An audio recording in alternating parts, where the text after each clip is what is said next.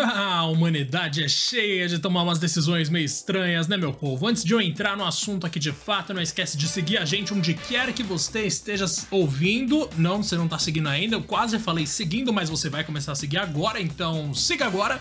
E também segue a gente no Twitter, arroba 2 Podcast 1. E agora bora trocar uma ideia, porque a Bandai Namco decidiu dar de louca, velho. Se eu falasse para você o tipo de jogo de Dragon Ball que ainda não existe, que você quer criar, você diria o quê? De repente, um jogo bom de aventura pra ficar no lugar, né, de Dragon Ball Z sagas, aquela coisa curiosa para dizer o mínimo. Também temos aí outros modelos, tipo é, os RPG de Game Boy, que eram bem bons alguns, inclusive aquele Legacy of Goku era uma coisa incrível.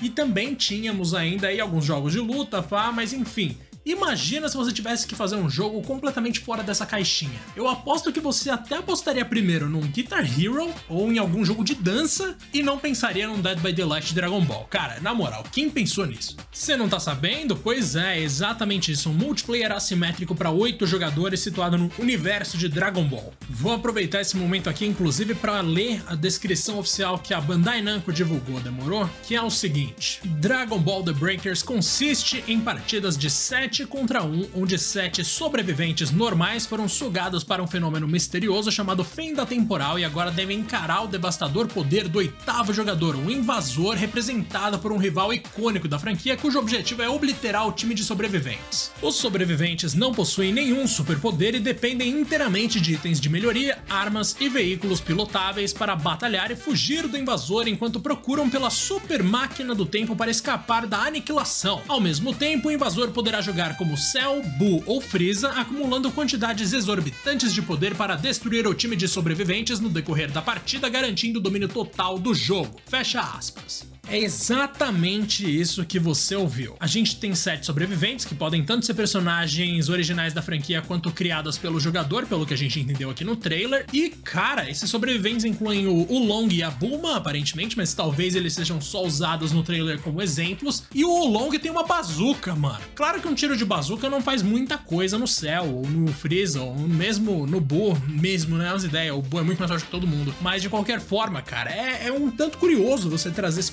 pro universo de Dragon Ball, que é conhecido por poderes extremamente absurdos que destroem galáxias. Se o Freeza, o Cell, o Buu realmente decidissem matar todos os humanos da Terra, eles conseguiriam sem muita dificuldade, assim. Eles acabam parando porque tem aquele orgulho, você tem que sair na porrada com uma pessoa poderosa, você quer interagir ali com o Goku e mostrar que você é mais forte do que ele, mas matar os cidadãos da Terra ou simplesmente explodir a Terra, eles conseguem em menos de um segundo. De qualquer forma, vou falar aqui que eu não gostei desse conceito. Eu vou revelar um segredo, eu gostei muito desse conceito. Eu quero ver como vai funcionar, porque os cenários são os do anime. Eu já joguei tudo quanto é tipo de jogo de Dragon Ball. Eu nunca, mano, sério, eu acho que nunca em nenhuma geração fiquei sem pelo menos dois jogos diferentes de Dragon Ball. Recentemente, inclusive, tivemos o Fighters e o Xenoverse. Esse jogo, inclusive, é situado no universo de Xenoverse, pelo que a gente tem a entender aqui.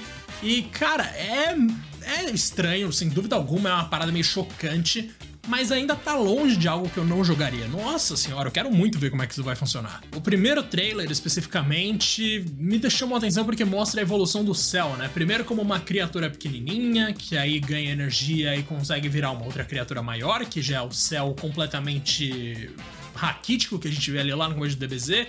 Aí passa pro céu imperfeito, passa pro céu perfeito e deve ter o céu mais do que perfeito também. E eu adorei as animações do céu engolindo as pessoas para evoluir, exatamente como ele fez com o Android 17, com a Android 18, que são dois dos meus personagens favoritos. Eu ainda vou escrever um spin-off de Dragon Ball só com eles dois. Eu vou até adiantar a trama aqui para você agora. Num futuro muito distante, meus queridos, o 17 e a 18 se, se enfiaram ali naquela câmara hiperbólica do tempo e eles treinaram pelo período aí tipo, sei lá, dá qualquer período que você imaginar. E como a energia deles nunca se esgota, porque eles são androides, eles alcançaram um nível de poder que simplesmente não tem mais ninguém para brigar com eles. E aí eles vagam pelo universo colocando as coisas em ordens, ou até pelo multiverso, se a gente se permitir aí, porque eles podem ficar até mais fortes do que o Zenô nessa minha lógica. Eu não sei até que ponto isso entra em conflito com a nossa queridíssima lore oficial de Dragon Ball, mas eu gostaria muito de ver essa história. Enfim, fugi bastante aqui do tema, mas é o seguinte: o Dragon Ball The Breakers vai ser lançado em 2022 para PS5, PS4, Xbox Series, Xbox One, Nintendo Switch e PC.